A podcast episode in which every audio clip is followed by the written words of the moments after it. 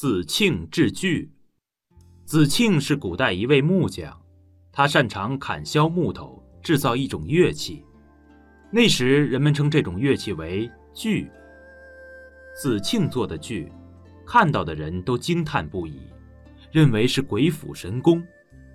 鲁国的君王闻听此事后，召见子庆问：“你是用什么方法制成锯的？”“我是个木匠。”谈不上什么技法，子庆回答说：“我只有体会，在做剧时从来不分心，而且实行斋戒，洁身自好，并除杂念。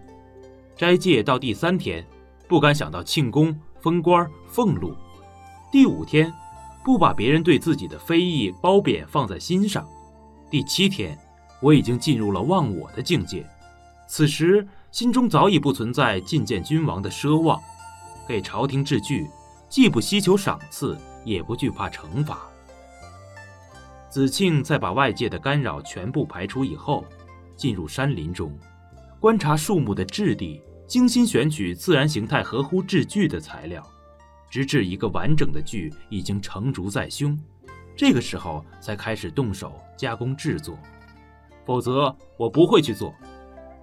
子庆向鲁王详细介绍制锯过程后，继续说：“以上的方法就是用我的天性和木材的天性相结合。我的锯制成后，之所以能被人誉为鬼斧神工，大概就是这个缘故。”这个寓言教育人们，要想成就任何事情，都必须执着、专一、忘我。子庆制锯虽然有些过分夸大精神作用。但是强调干事业并除杂念，精神专注是非常重要的。